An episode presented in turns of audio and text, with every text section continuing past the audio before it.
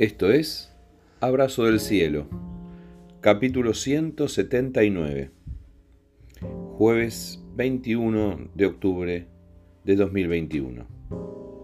Hoy compartimos esa costumbre de repartir culpas. Rabí, ¿por qué nació ciego este hombre? le preguntaron sus discípulos. ¿Fue por sus propios pecados o por los de sus padres? Evangelio de Juan capítulo 9 versículo 2 en la nueva traducción viviente. ¿Y si las cosas no fueran como nosotros pensamos? ¿Y si nuestra manera de pensar estuviera torcida? ¿Y si tuviéramos que dejar de repartir culpas?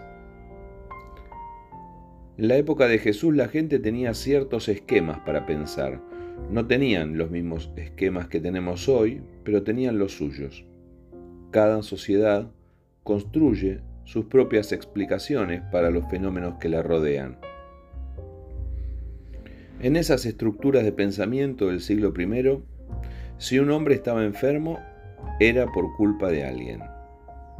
No había otra manera de entenderlo. Alguien había pecado.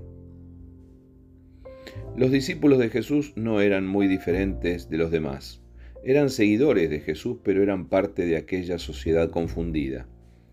Pensaban con la misma mentalidad, aunque estaban llamados a ser transformados por el Evangelio. Cuando encontraron a una persona ciega, tuvieron un reflejo automático. Buscaron en sus mentes un culpable. ¿Quién ha pecado aquí, este o sus padres? preguntaron. Había que encontrar un culpable. Está claro que Jesús iba a hacer un milagro y lo haría de manera muy particular con aquel ciego, pero hoy el tema no es ese. Es la pregunta de los discípulos y la respuesta de Jesús. Y nuestra pregunta frente a lo que nos supera o a veces no podemos entender.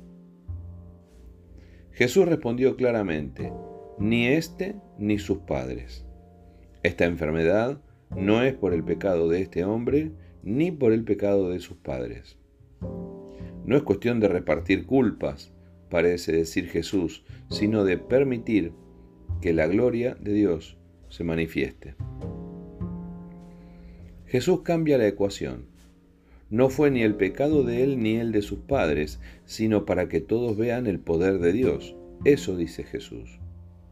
Notemos la acción de Jesús con su respuesta, que invierte la manera de pensar y la manera de razonar de sus discípulos. El Señor saca el mal de la escena y pone el bien. No es por el supuesto mal, es para que suceda el bien. Jesús cambia la manera de pensar de los suyos. Y el bien sucede, y la sanidad llega, y Dios es glorificado. ¿Cuántas veces razonamos con el mismo molde? ¿Cuántas veces, a pesar de los dos mil años de distancia, pensamos como los discípulos? Cada vez que culpamos a la víctima de sus propias desgracias. Y resulta que no estamos puestos aquí para culpar ni para juzgar, que bastante problema tiene el enfermo con su enfermedad como para que le agreguemos otra carga más pesada. Jesús quiere cambiarnos la manera de pensar. ¿Cómo reaccionar entonces frente a lo inexplicable, lo que nos supera, lo que nos duele el alma, con todo el bien que podamos? Porque estamos llamados a bendecir y bendecir puede ser dar, ayudar, orar, aconsejar, guiar o cuidar. Cada vez que eso suceda, la gloria de Dios se manifiesta.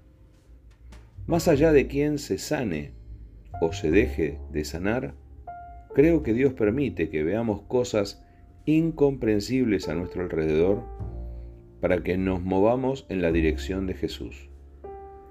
Por eso cada vez que tengas la tentación de culpar a alguien de sus propios males, elegí el camino de Jesús.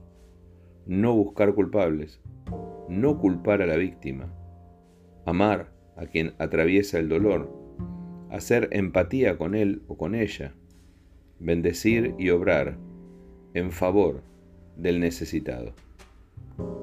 Abrazo del cielo.